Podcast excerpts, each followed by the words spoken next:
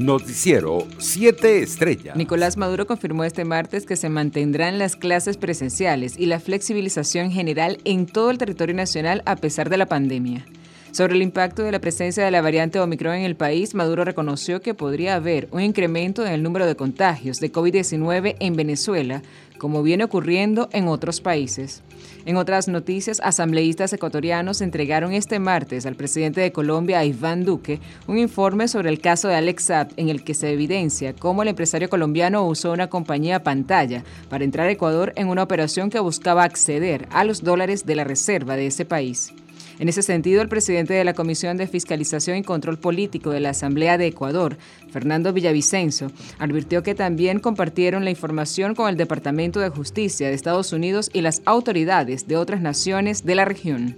Por su parte, el primer vicepresidente del Partido Socialista Unido de Venezuela, Diosdado Cabello, anunció que no habrá este miércoles una nueva emisión de su programa con el Mazo Dando debido a un brote de COVID-19. En un mensaje en sus redes sociales informó que en el equipo de su programa reapareció un brote de COVID-19, esta vez más grande, lo cual nos impide salir al aire. Internacionales. La Casa Blanca puso este martes en duda que Rusia se esté tomando en serio la vía diplomática en sus conversaciones con Estados Unidos y sus aliados para resolver la crisis relacionada con Ucrania, un día después de mantener un extenso diálogo bilateral con Moscú.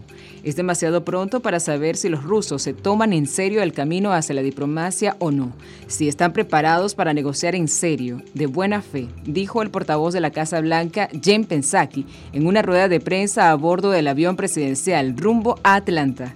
Entre tanto, activistas cubanos denunciaron este martes el inicio de esta semana de tres juicios en Cuba, un total de 57 personas, entre ellas 14 adolescentes que participaron en las protestas antigubernamentales del 11 de julio. Los procesos que se realizarán hasta el 15 de enero se llevan a cabo en La Habana, la Provincial Central de Santa Clara y la Oriental Holguín. En Brasil, las autoridades sanitarias confirmaron en las últimas 24 horas 70.765 nuevos casos y 147 fallecidos asociados al coronavirus, con un avance acentuado de la variante Omicron y la duplicación de los contagios de un día para otro, informaron este martes fuentes oficiales. Desde el inicio de la pandemia en febrero de 2020, el país suma 22.629.460 casos confirmados y totaliza 620.238 muertes, de acuerdo con el más reciente boletín epidemiológico del Consejo Nacional de Secretarías de Salud CONAS de los 27 estados. En Ecuador, decenas de mujeres se congregaron este martes frente a la Asamblea Nacional Ecuatoriana en una vigilia para seguir el debate sobre una ley que una vez aprobada despenalizará el aborto por violación, una de las demandas de grupos feministas del país. Con pañuelos verdes y pancartas, un grupo del activismo femenino realizó una manifestación pacífica en los exteriores de la sede del legislativo en Quito y permaneció en el lugar con cánticos y gritos sobre el derecho al aborto. En otras noticias, la Corte Suprema de Estados Unidos examinó este martes una demanda colectiva de migrantes retenidos durante al menos seis meses sin una audiencia con un juez de inmigración.